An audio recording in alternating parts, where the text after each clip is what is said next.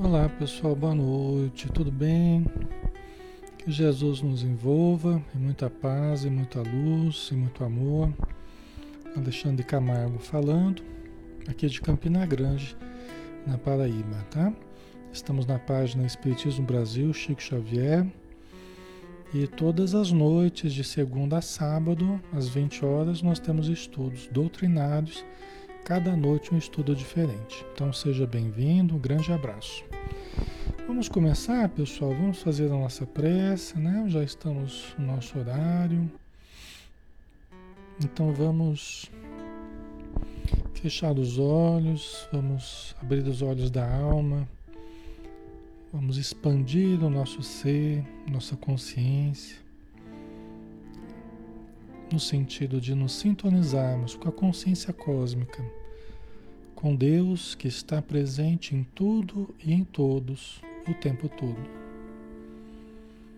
Obrigado, Senhor, Senhor Deus, nosso Pai, nosso Criador, todo amor, toda justiça, toda misericórdia, toda perfeição. Agradecemos, Senhor, pelo dom da vida, por podermos manifestar os nossos pensamentos, as nossas palavras, os nossos raciocínios, por podermos atuar no mundo e também aprendermos com a nossa convivência dentro do mundo.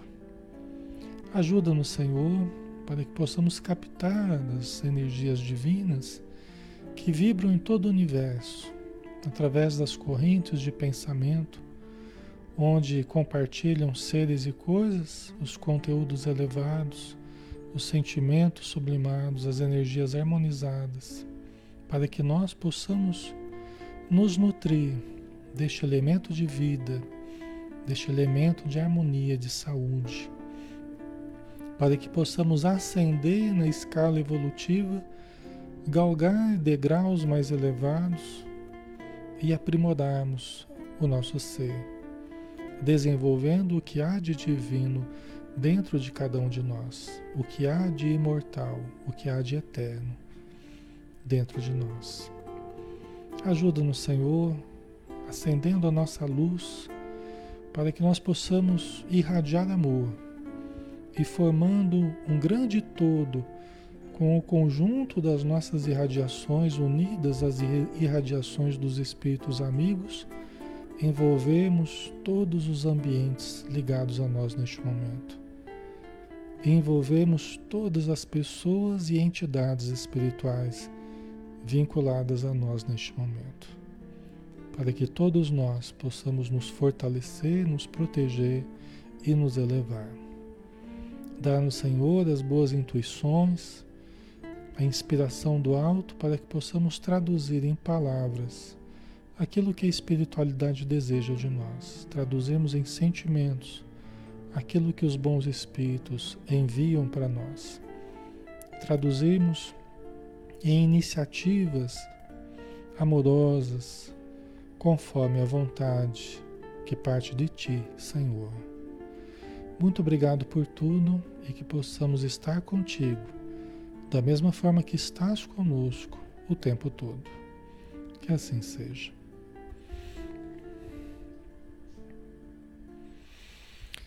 Ok, pessoal, vamos então começar. Boa noite a todos novamente, sejam bem-vindos. Nós estamos iniciando o estudo do livro Paulo Estevão, né? Nós já estamos no 29 estudo, né? Nono dia, né, de estudo deste livro, é um livro de Emmanuel, que é o espírito que ditou o livro, né, que escreveu através de Francisco Cândido Xavier, que foi o médium, tá? É a vida de São Paulo. A vida desse grande apóstolo de Jesus, né? que foi tão importante para todos os cristãos de todos os tempos. Né? Nós estamos aqui no capítulo no capítulo 4 da segunda parte do livro Paulo Estevão, os primeiros labores apostólicos, né? E nós estamos no momento em que Paulo de Tarso, Saulo de Tarso, né? Ele está trabalhando na igreja de Antioquia. E a gente conversava na semana passada a harmonia que caracterizava os trabalhos é, de auxílio, de pregação do evangelho nessa igreja de Antioquia, onde Barnabé trabalhava, Saulo de Tarso, né, e inúmeros outros trabalhadores, né? Inclusive havendo fenômenos de voz direta. Os fenômenos mediúnicos, só relembrando, né, eles sempre fizeram parte da história. Em todos os momentos da história nós temos a, a participação dos fenômenos mediúnicos. Né? Os fenômenos mediúnicos, Alexandre, o que é fenômeno mediúnico? É fenômeno de contato com a vida espiritual. Fenômenos em que nós entramos em contato com a vida espiritual. Ou os espíritos se fazem sentir por nós, através da mediunidade, das várias mediunidades que existem. Né? Então, elas sempre fizeram parte da história.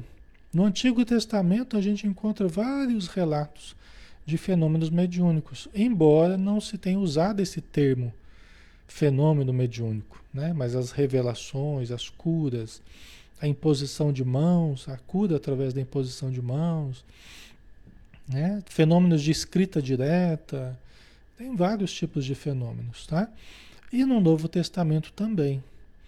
E aí a gente vê, né, o Emmanuel nos contando que Inclusive na igreja de Antioquia era tanta harmonia que existia no ambiente devido à, harmonia das pessoas que ajudavam, né? das pessoas que estavam aprendendo ali sobre Jesus, que estavam procurando se melhorar, que os espíritos concederam a oportunidade de fenômenos de voz direta. Né? E Emmanuel conta que os fenômenos eram indefiníveis, era assim, chegaram num nível muito interessante, né? É, em que eles ouviam as vozes dos espíritos conversando com eles ali na igreja de Antioquia. Né? No início do cristianismo, a gente vê várias notícias de fenômenos mediúnicos. Né? Então, o Espiritismo hoje, através dessas obras, ele procura resgatar essa questão histórica e relembrar né? a origem do cristianismo, que é uma origem que levava em consideração o contato com a vida espiritual, valorizava, utilizava, é como a seiva bendita, né? E o espiritismo hoje vem trazer de volta esse contato com a vida espiritual. É, Richard Simonetti, né, um grande trabalhador da doutrina espírita, da cidade de Bauru, desencarnado há pouco tempo, né?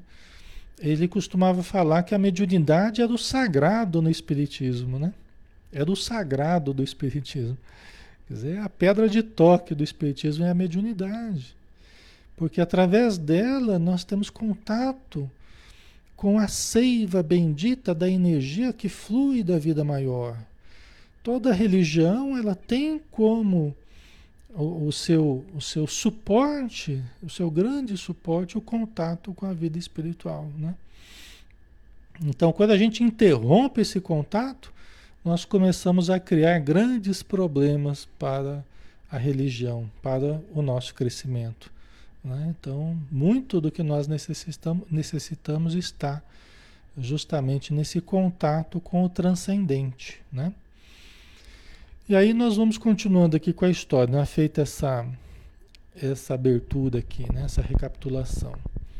A igreja tornou-se venerável por suas obras de caridade e pelos fenômenos de que se constituíra o organismo central. Viajantes ilustres visitavam-na cheios de interesse. Os mais generosos faziam questão de lhe amparar os encargos de benemerência social. A notícia corria long, é, longe, né? Certamente a, a notícia corria longe. Tanto do ambiente agradável da igreja né, de Antioquia, desse, desse núcleo cristão, né? É, das obras de caridade, assim como também os fenômenos que aconteciam.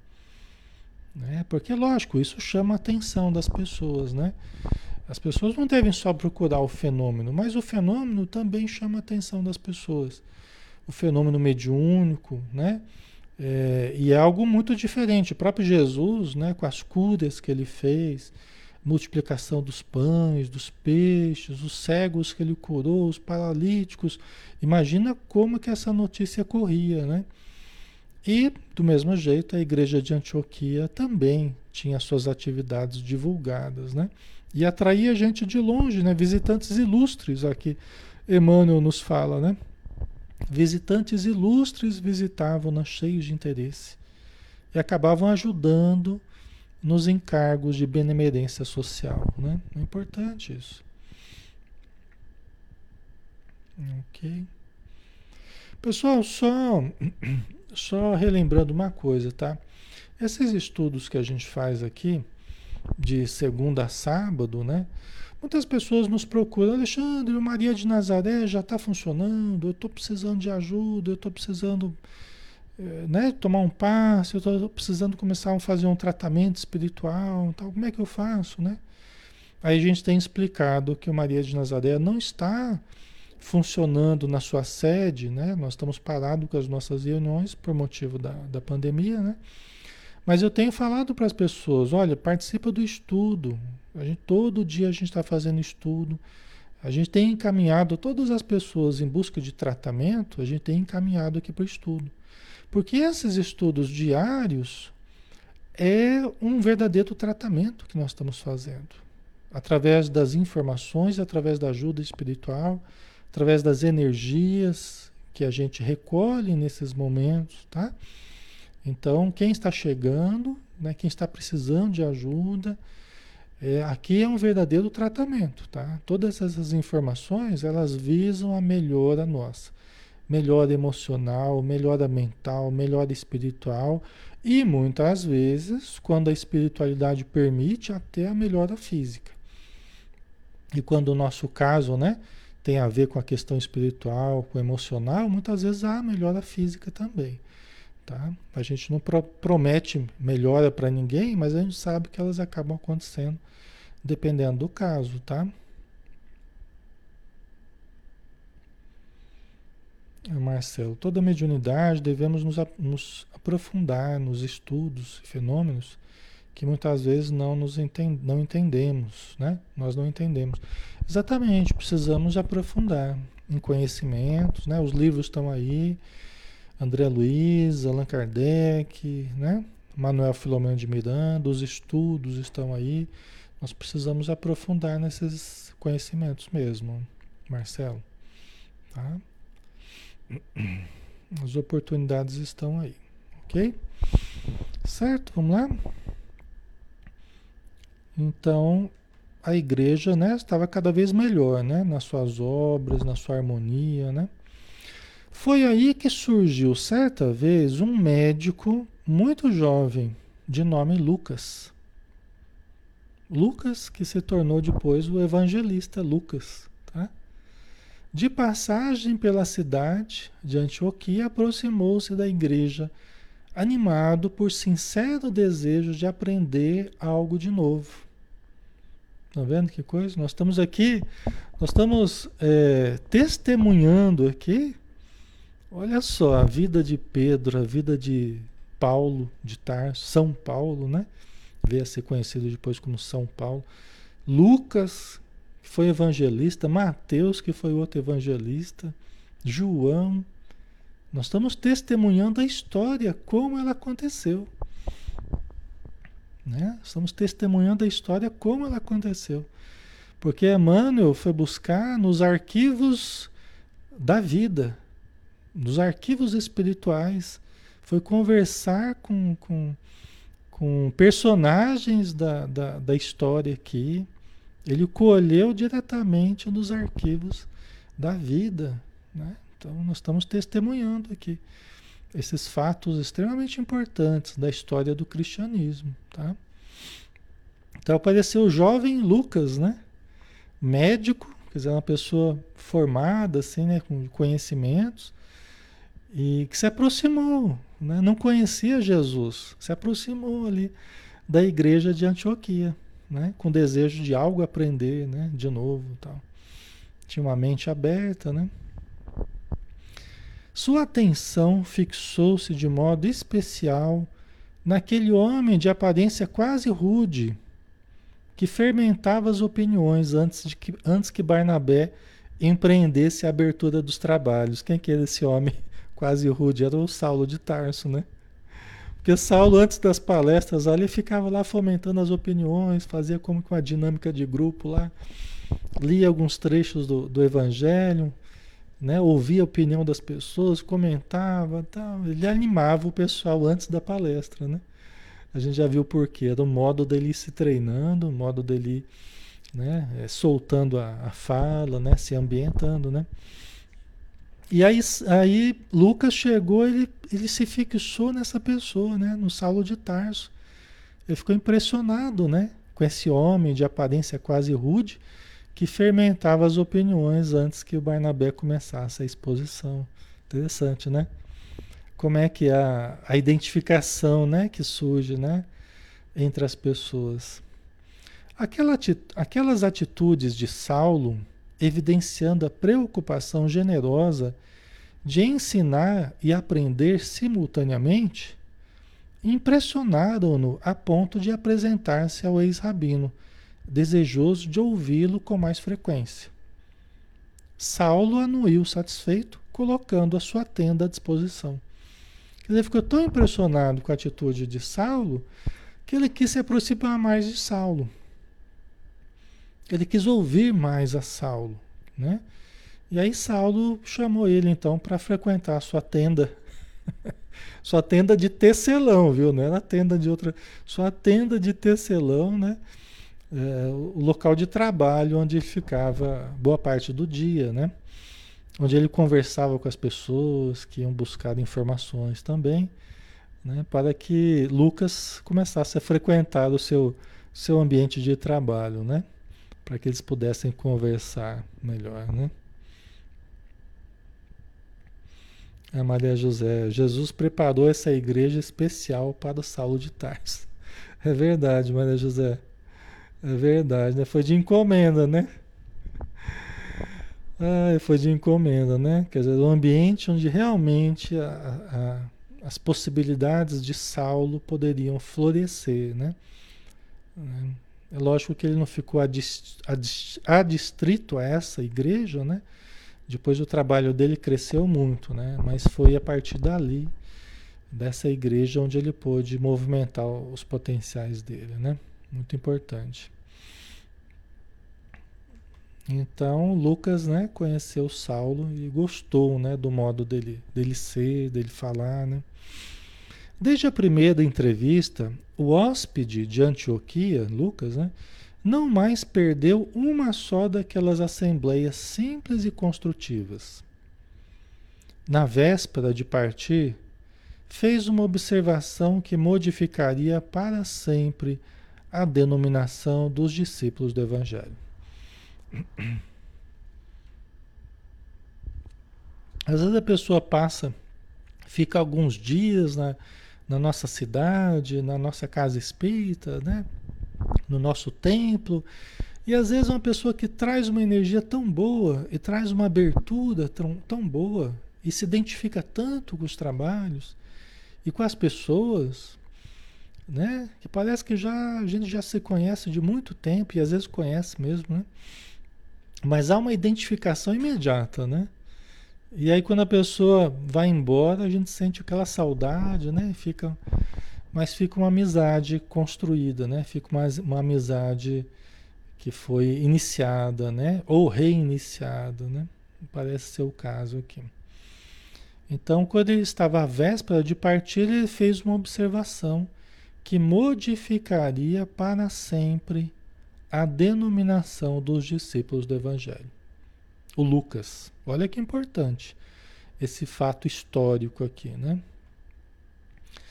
Barnabé havia terminado os comentários da noite quando o médico tomou a palavra para despedir-se. Falava emocionado e por fim considerou acertadamente, né? Lucas pegou a palavra e falava se despedindo, né?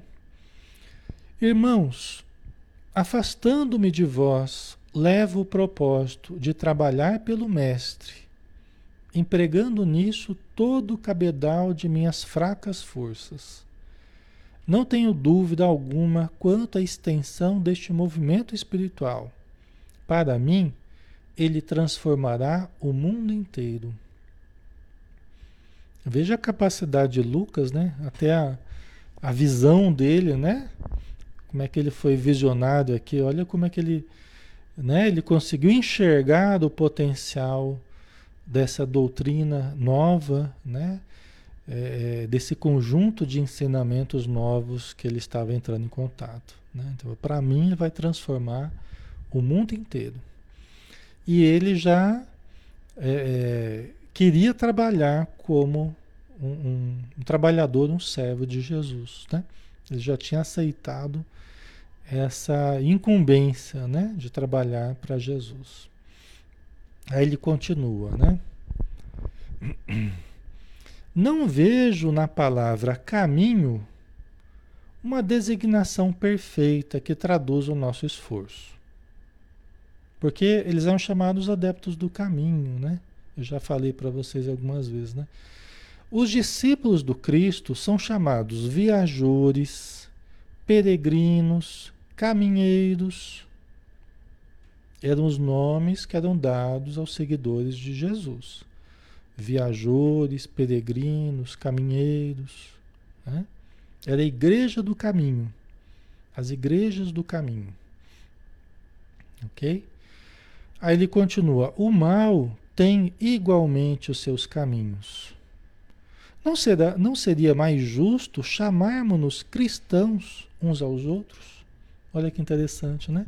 Ele ficou alguns dias ali e se ambientou, aprendeu muitas coisas, conversou tal, e já teve uma, uma sacada, né? Já teve uma intuição ali. O Emmanuel diz acertadamente. Ele falou acertadamente.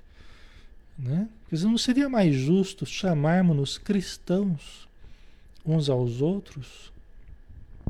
Né? Não seria mais justo do que simplesmente adepto do caminho, né? adeptos do caminho? Né? Então nós estamos testemunhando historicamente aqui como é que aconteceu o surgimento do termo, inclusive, o termo cristão, né? cristãos, cristianismo, né? Nós estamos testemunhando aqui como que aconteceu. Este título nos recordará a presença do Mestre, nos dará energia em seu nome e caracterizará de modo perfeito as nossas atividades em concordância com seus ensinos. Não é? Perfeito. Né? Nos faria lembrar Jesus né, lembrar do, do, dos seus ensinamentos, né, nós sintonizaríamos com a sua, a sua energia, né? Então é bem interessante, né? O que ele coloca aqui. né? Refletir melhor a natureza, né? A identidade de quem eles eram, né? Seguidores do Cristo, cristãos, né? Ok? A sugestão de Lucas foi aprovada com geral alegria. O próprio Barnabé abraçou-o enternecidamente, agradecendo o acertado alvitre que vinha satisfazer a certas aspirações da comunidade inteira. Né? Que legal, as pessoas gostaram, foi bem aceito, né? foi um sinal que foi bem intuído e havia preparação nas pessoas para aceitarem esse, essa denominação. Né? Saulo consolidou suas impressões excelentes a respeito daquela vocação superior que começava a exteriorizar-se. Né? Vocação, porque é, todas as pessoas que vão se mostrando aptas para o trabalho né, de Jesus, para o trabalho espírita, para o trabalho no bem, né, vão demonstrando uma vocação ao bem, uma vocação à caridade. Né? Aqui nós estamos falando de uma formalização, uma coisa formal, uma vocação. Né? Vai para se ocupar algum cargo, não. A vocação de fazer o bem, né? de trabalhar por Jesus. Todos nós podemos demonstrar essa vocação.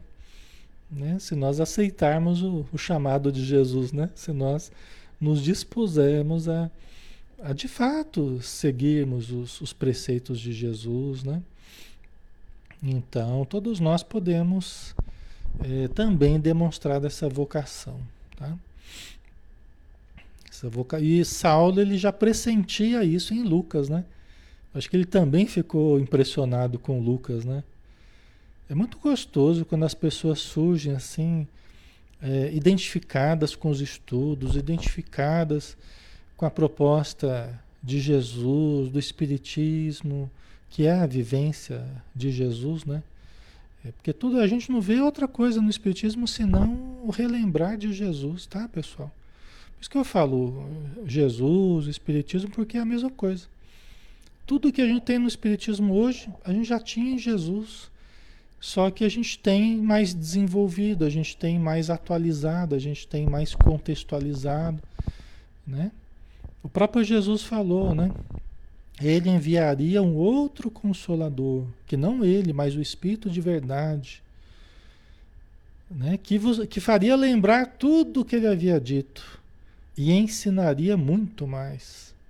Olha só, Jesus já tinha falado isso há dois mil anos. Eu rogarei a meu Pai, eu rogarei a meu Pai, e ele vos enviará um outro consolador, né? o Espírito de verdade, ou Paráclito, né? que vós não podeis compreender porque não vedes, mas ele estará, é, é, em, é, ele ficará convosco eternamente porque estará em vós. Né? Então, assim, o Espírito de verdade, né? que faria lembrar tudo o que ele disse e ensinaria muito mais coisas. Né? Então, Jesus já fez aí uma, uma profecia, né?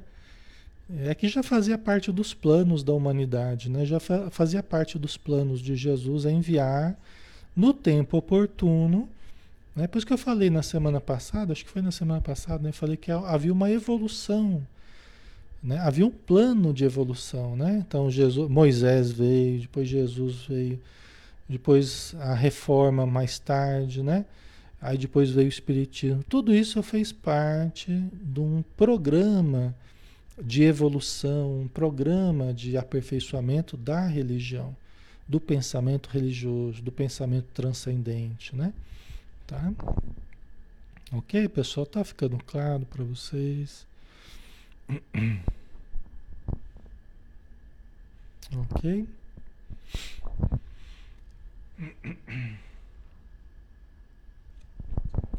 Certo?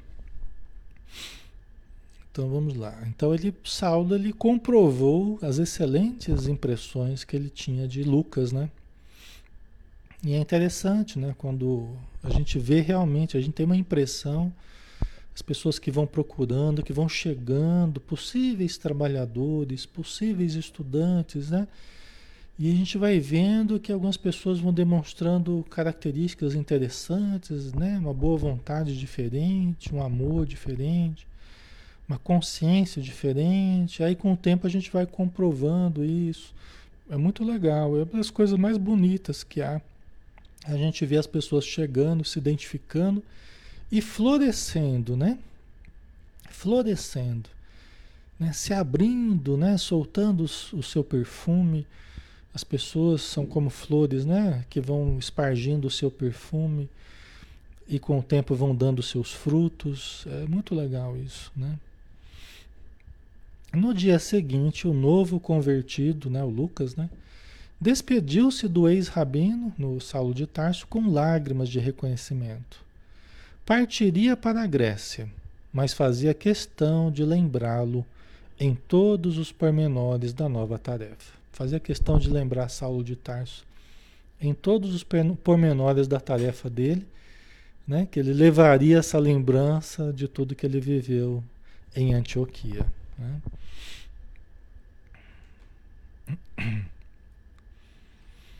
Da porta de sua tenda rústica, o ex-doutor da lei contemplou o vulto de Lucas, né? Lucas partindo ao longe, né? até que desaparecesse ao longe, voltando ao tear de olhos úmidos. Né? Foi uma coisa recíproca, né? Foi uma coisa recíproca, uma ligação recíproca aí de Lucas e, e Saulo de Tarso, né? E de fato, né? De fato, é, Saulo de Tarso e Lucas foram amigos para o resto da existência, é, ajudando. Saulo, é, Lucas foi muito importante. Lucas depois escreveu o evangelho dele, né? Que provavelmente foi colhido com Maria, seria praticamente o evangelho de Maria, né? Até onde a gente sabe. E depois Lucas fez os Atos dos Apóstolos também, que a gente vê no Novo Testamento, né? Você tem os quatro evangelhos, depois você tem os Atos dos Apóstolos. Foi escrito por Lucas, que seria a história justamente dos apóstolos, né? Então, isso ele fez por estímulo de Saulo de Tarso, como a gente vai ver na história aqui, né? Gratamente emocionado, reconhecia que no trato do evangelho aprender a ser amigo fiel e dedicado, Saulo de Tarso, né? cotejava os sentimentos de agora com as concepções mais antigas e verificava profundas diferenças. Né? Saulo de Tarso ele se surpreendia até, porque ele observava, é, é, avaliava os sentimentos de agora como ele era antes, né? com os sentimentos de antes, ele percebia profundas diferenças no modo dele sentir, né? de lidar com os amigos, inclusive. Né? Outrora suas relações se prendiam a conveniências sociais. Os afeiçoados vinham e seguiam sem deixar grandes sinais em sua alma vibrátil. Agora, o coração renovara-se em Jesus Cristo, tornara-se mais sensível em contato com o divino. As dedicações sinceras esculpiam-se nele para sempre. É, as amizades não eram Agora só conforme as conveniências dele. As amizades se esculpiam nele, né? se enraizavam no seu sentimento, né? criavam-se vínculos profundos de afeto real, não de trocas de interesses. Né? É, porque muitas vezes as amizades acabam sendo trocas de interesses. Né? E quando os interesses acabam, as amizades acabam. Não. Eram amizades profundas, reais, né? baseados no, no eu profundo, né? Ok.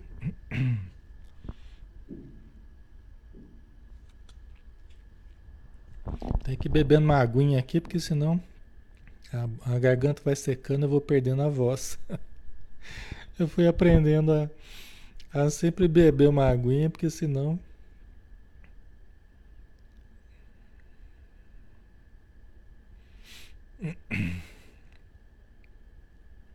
Ok. Então vamos lá. A lei de colocar. É muito bom ouvir palavras sobre o Evangelho de Jesus Cristo. Nos acalma e nos faz refletir sobre a vida e o amor. É verdade, Leide, é verdade. É. Dizem os Espíritos que Jesus dá equilíbrio ao coração. Né? A gente está estudando a história de Jesus, a história dos apóstolos. Não é apenas história, não é uma literatura, não é um curso de história, não. A gente procura ao máximo tecer relações entre o passado e o presente, entre o passado, os acontecimentos e, os, e as nossas necessidades de renovação, a similitude entre os problemas de antes e os problemas de agora, né? A gente procura ao máximo estabelecer essa, essa questão, esse ascendente moral sobre todos os acontecimentos, né? Então, isso tudo a gente tem que saber é, identificar para a gente extrair o melhor. O próprio Chico Xavier, né? Tem tanta gente que exalta Chico Xavier, né? E realmente deve ser exaltado, foi um ser de extrema luz, né?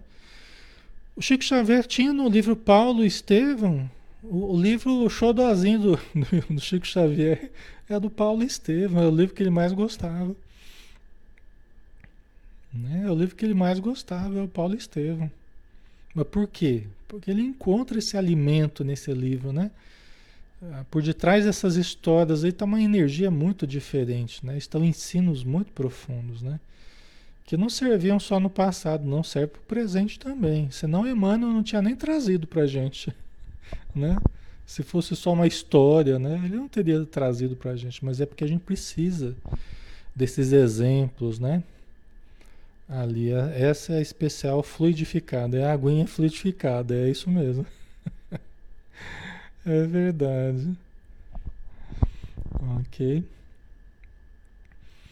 O alvitre de Lucas estendeu-se rapidamente a todos os núcleos evangélicos. Aqui, núcleos evangélicos não é do, do, dos evangélicos da, né, reformistas, né?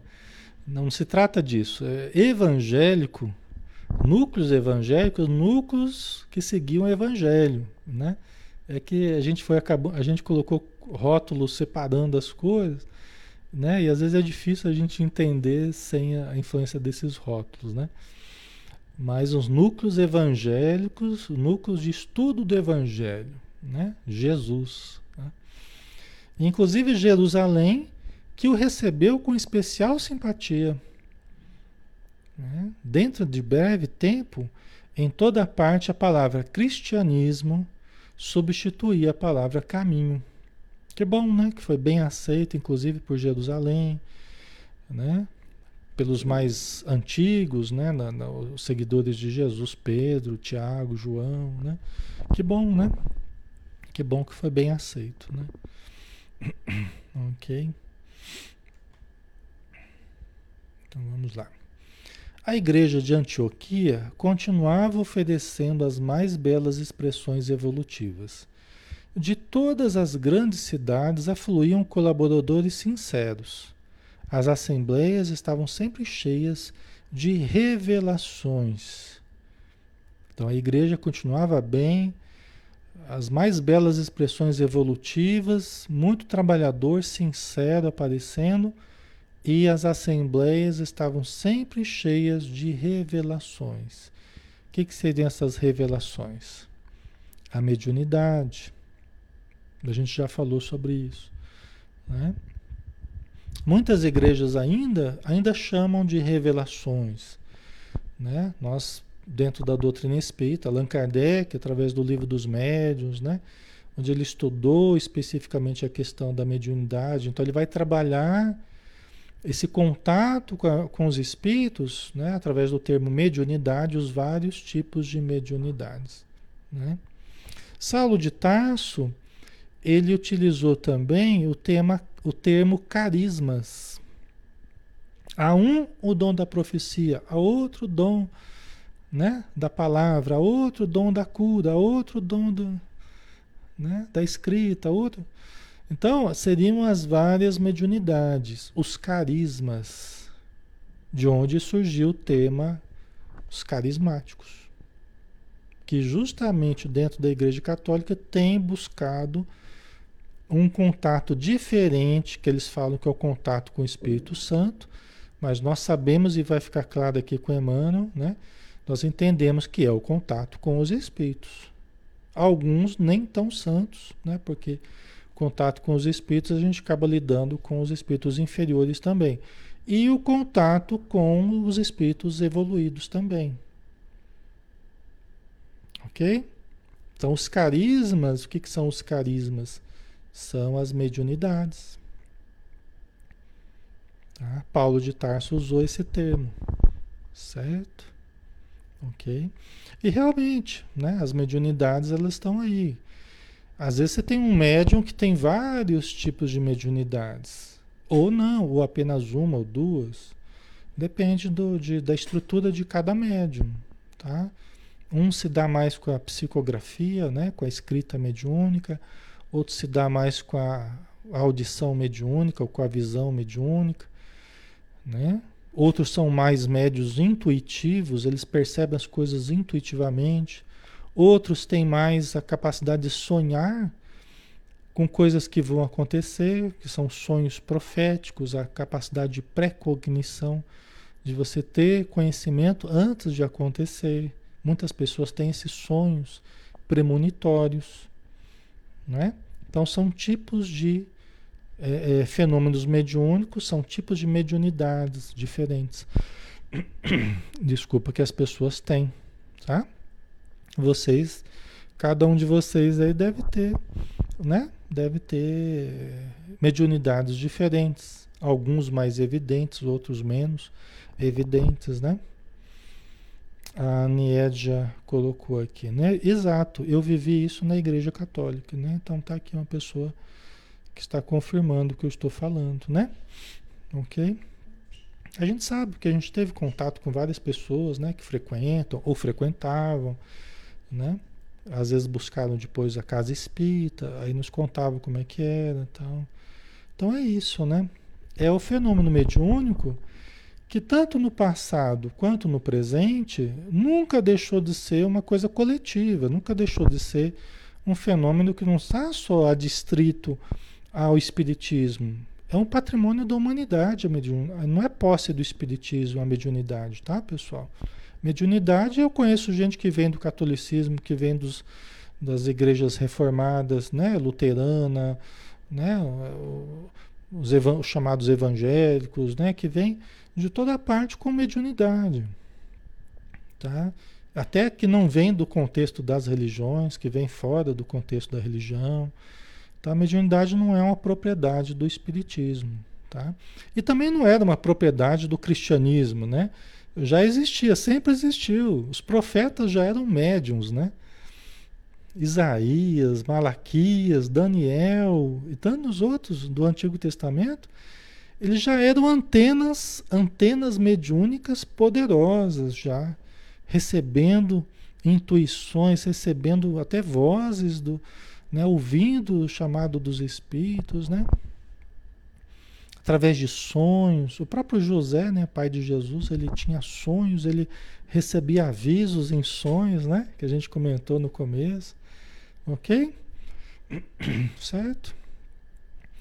Então, o espiritismo, ele, ele apenas ele, trans, ele estudou, né, e exercitou na prática essa tecnologia do contato com os espíritos. Ele avançou muito o Espiritismo avançou muito na tecnologia do contato com os espíritos. Por quê? Porque desde o início Allan Kardec estudou o contato com os espíritos. O Espiritismo surgiu do contato com os espíritos. Né? O Espiritismo surgiu do contato com os espíritos. Então está na, na essência da doutrina espírita o contato com o transcendente, a mediunidade, né? porque o Espiritismo surgiu da mediunidade. Tá? A mediunidade não surgiu com o espiritismo, o espiritismo é que surgiu com a mediunidade. Foi o contrário, né? Certo?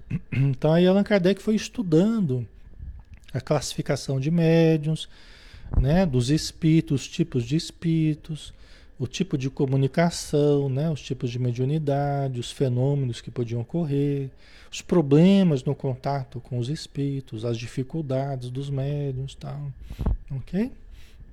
Allan Kardec ele esmiuçou isso aí no livro, o livro dos médiuns, né? Lógico, a doutrina espírita depois ela estudou, desenvolveu esse pensamento de Kardec, André Luiz abriu o campo da, da espiritualidade para todos nós conhecermos, né? Tá? Deixa eu ver aqui. A Bianca colocou, Alexandre, por que algumas pessoas têm mais sensibilidade do que outras? Por uma questão orgânica, por um programa de vida, depende da programação, depende das necessidades que ela traz. A mediunidade vem como um instrumento Tá? Vem como um instrumento para a gente tirar o atraso evolutivo. Muitas vezes a gente se complicou muito no passado e os espíritos amigos nos proporcionam um organismo propício a produzir mais força mediúnica. Para que a mediunidade surja no momento certo e a gente comece a usá-la para ajudar as pessoas que estão em torno de nós muitas que a gente prejudicou no passado. Então, a mediunidade, para muitos de nós, é essa oportunidade de resgatarmos certos erros do passado. Tá? Ok?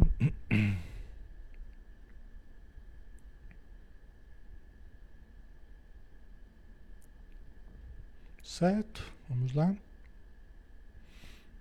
É, então, as assembleias, né? As reuniões onde eles, eles se agrupavam né, na igreja de Antioquia estavam sempre cheias de revelações. Né? Sempre cheias de revelações. Porque o ambiente era propício e devia haver muito médium. Né? Os espíritos devem ter reunido ali muitas pessoas com capacidade mediúnica. Tá? A Fran colocou: Eu preciso evoluir meu entendimento, pois para mim ainda, ainda é muito confuso o estudo. Tá? Então, Fran, o que, o que acontece é o seguinte: nós estamos aqui num grupo muito heterogêneo. Tá? Heterogêneo por quê? Você tem pessoas que têm estudado há muito tempo. E você tem pessoas praticamente que estão chegando hoje no contato com a doutrina espírita. Tá? A gente está aqui todos os dias, né? Você sabe, você está aqui com a gente também estudando sempre, né? Tem dias talvez que você tem mais facilidade para entender, tem dias que é mais complicado, né? É porque é difícil a gente ajustar o pensamento aqui por uma comunidade tão heterogênea tão diferente. A gente tenta ao máximo, né? mas não é fácil, tá? Agora, a tua persistência, a persistência de quem tem vindo estudar, isso vai, vai gerando a facilidade. Você vai se acostumando, vai fazendo as perguntas, vai ouvindo as respostas para os outros também, e você vai entendendo. Aí você vai lendo os livros também, né? Você vai lendo aí com você mesma, vai estudando, então isso também vai ajudando, tá? Mas continua firme aí, porque eu tenho visto que você está sempre com a gente, né? E certamente você está tá aprendendo bastante, né? Com as obras espíritas, isso é bom. Aniedia, eu estou aflorando essa sensibilidade, por isso quero estudar para entender. Perfeito, isso mesmo. Né? É a Maria José ambiente totalmente harmonioso. Então, é, o legal é isso, né? No meio dessa heterogeneidade, graças a Deus, os estudos têm corrido com harmonia, né? Com um pouquinho de paciência de vocês aí, no meu ritmo, né? Mas a gente tem conseguido fazer os estudos andarem, né? Aqueles que persistem, eles vão tendo prêmio concedido àqueles que persistem. Né? Porque o conhecimento é o resultado da, da insistência na busca do conhecimento. Né? Isso é legal. Então, o fenômeno mediúnico era muito comum nas assembleias né? É, dos cristãos no começo e hoje continua sendo nas casas espíritas. Né? Aí o Emmanuel continua: numerosos irmãos profetizavam Numerosos irmãos profetizavam animados do Espírito Santo. Ah, Alexandre, Espírito Santo eu conheço, que é o que a gente recebe lá na igreja, o Espírito Santo, do Pai, Filho, Espírito Santo, tá? Como é que é o pensamento de Emmanuel a respeito do que seja Espírito Santo? Né? Quer dizer, a visão espírita para o termo Espírito Santo, que é diferente da visão católica, com todo o respeito que a gente tem à Igreja Católica, mas é diferente a visão do que seja Espírito Santo, tá? Então vamos lá, nota que está no livro, a nota de Emmanuel, tá? Isso não é a nossa cabeça não, é o próprio Emmanuel que está colocando. Ninguém deverá ignorar que Espírito Santo designa a legião dos espíritos santificados na luz e no amor, que cooperam com o Cristo desde os primeiros tempos da humanidade. Então, essa é a visão né, que os espíritos nos deram, Emmanuel nos trouxe através de Chico Xavier. O que, que significa Espírito Santo? Então, então não é alusão à Santa, à Santíssima Trindade, não em que considera que Deus é um só Pai, Filho e Espírito Santo, né? Dentro do Espiritismo nós não acreditamos nessa, nesse conceito. Deus é o Criador, ponto. Jesus e os espíritos que cooperam com ele são criaturas, são filhos de Deus. Entendeu? Então não é Deus que é repartido em três, não. Na visão espírita, Deus é o Criador Jesus e todos nós e os espíritos elevados que ajudam Jesus são todos filhos de Deus, entendeu? Essa é a visão doutrinária, a visão espírita, tá? Lembrando o livro dos espíritos, né? Que, que os espíritos já ensinaram para a gente. Todos fomos criados simples e ignorantes. Tem uns que caminharam mais para o caminho do bem, outros acabaram escorregando mais, indo mais para o caminho do mal, outros ficaram mais no meio termo, né? Que é a maioria, né? Vocês lembram do livro dos Espíritos, que a gente estudou isso já? Né?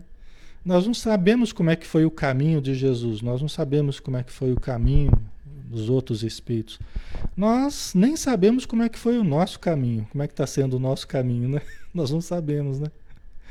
A gente sabe como é que está sendo essa vida, né? Mas a gente não sabe como é que foi o nosso caminho, tá? Mas o que nós sabemos é que Jesus é filho de Deus. Jesus falava: "Eu vou orar a meu Pai". Ele não falava: "Eu sou o Pai". Ele falava: "Vou orar ao meu Pai". E o meu Pai vos enviará um outro consolador, que não eu, não serei eu, mas o Espírito de verdade. Quer dizer, uma pleia de espíritos que virá em meu nome, vos fará lembrar tudo o que eu tenho dito e vos e vos ensinará todas as coisas. A doutrina espírita. Entendeu? Que é o que se encaixa aí, né? OK? Então, numerosos irmãos profetizavam, que a mediunidade, né? animados do Espírito Santo, né? animados por esses espíritos elevados, né, que vinham trazer a boa mensagem, que vinham trazer informações sobre coisas que iriam acontecer, trazer uma visão do futuro. Tá? Alexandre, eu tenho essa capacidade. Eu tenho a capacidade de, de profetizar, de ter sonho, de ter visões com coisas que acontecem. Né? Eu tenho isso aí. Muitas pessoas têm essa capacidade. Né? Olha, eu tive um sonho e aconteceu alguns meses depois. A pessoa falou: Olha, aconteceu aquilo que você falou que ia acontecer. Então, então a gente, semana que vem, a gente vai conversar a respeito disso.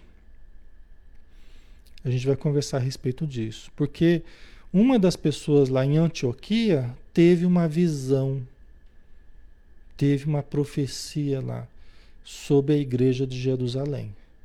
Nós vamos conversar sobre isso na semana que vem, tá? Na próxima quarta-feira a gente vai falar sobre isso.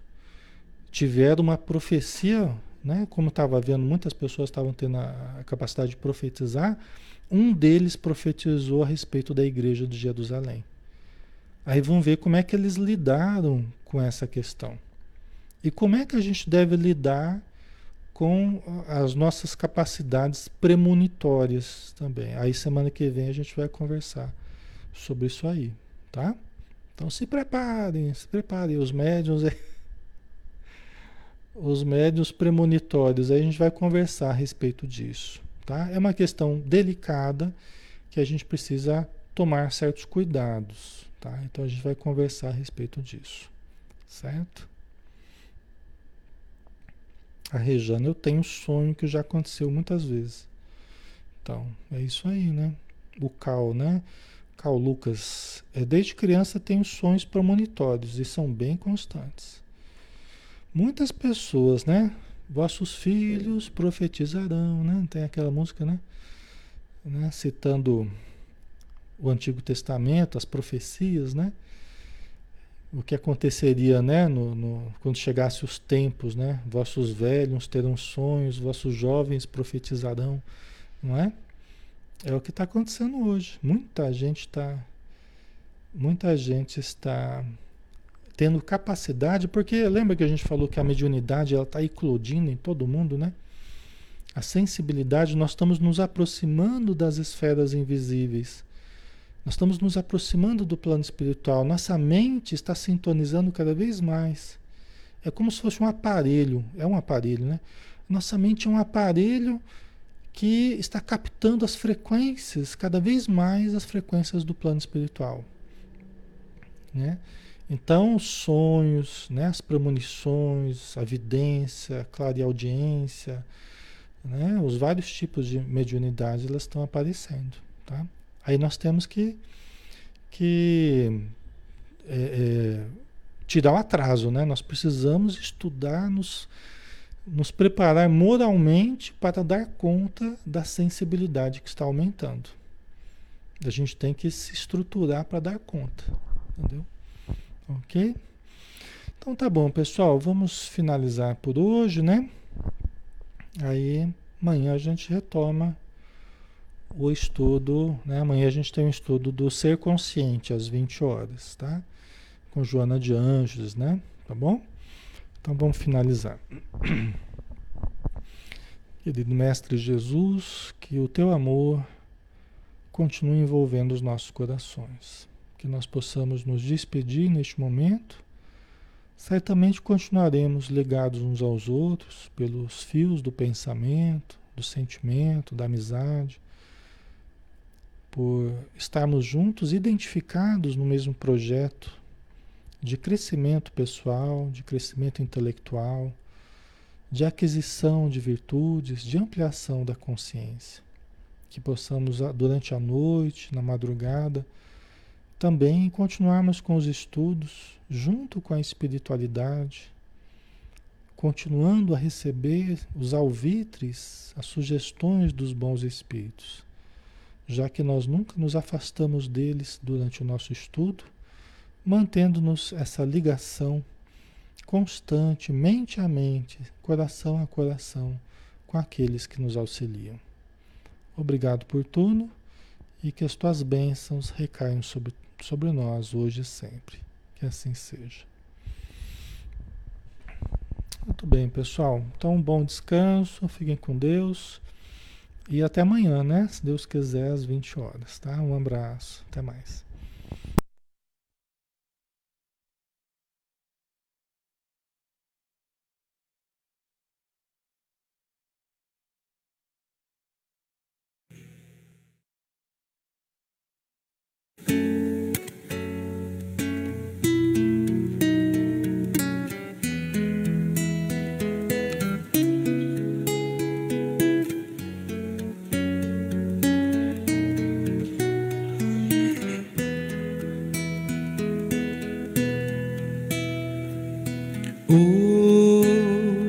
Eu estou tão em paz comigo, parece até que não faz sentido o que eu tenho chorado, o que eu tenho sofrido.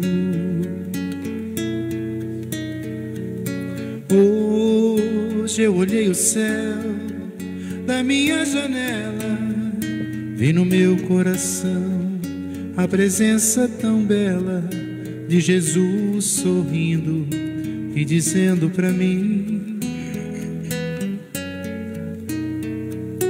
Vem, deposita em minhas mãos todos os seus problemas. Levante esse olhar, não chore, não tema, não perca essa fé que você tem em mim.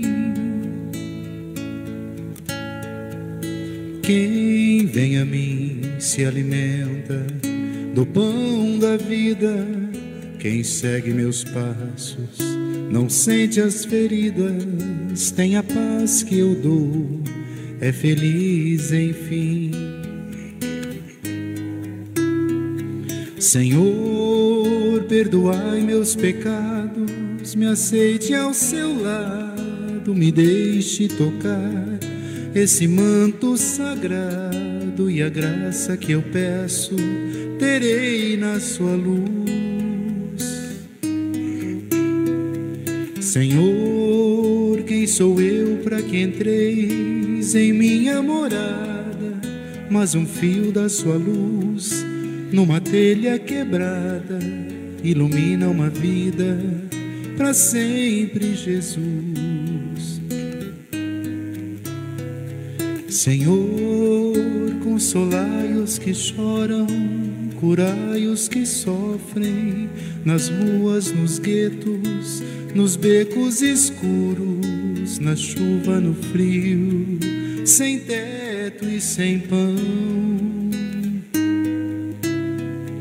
Piedade daqueles que pensam que a felicidade é riqueza, o poder. Ser feliz na verdade é quem tem Jesus dentro do coração. Jesus Salvador, Jesus Salvador, Jesus Salvador, para sempre Jesus.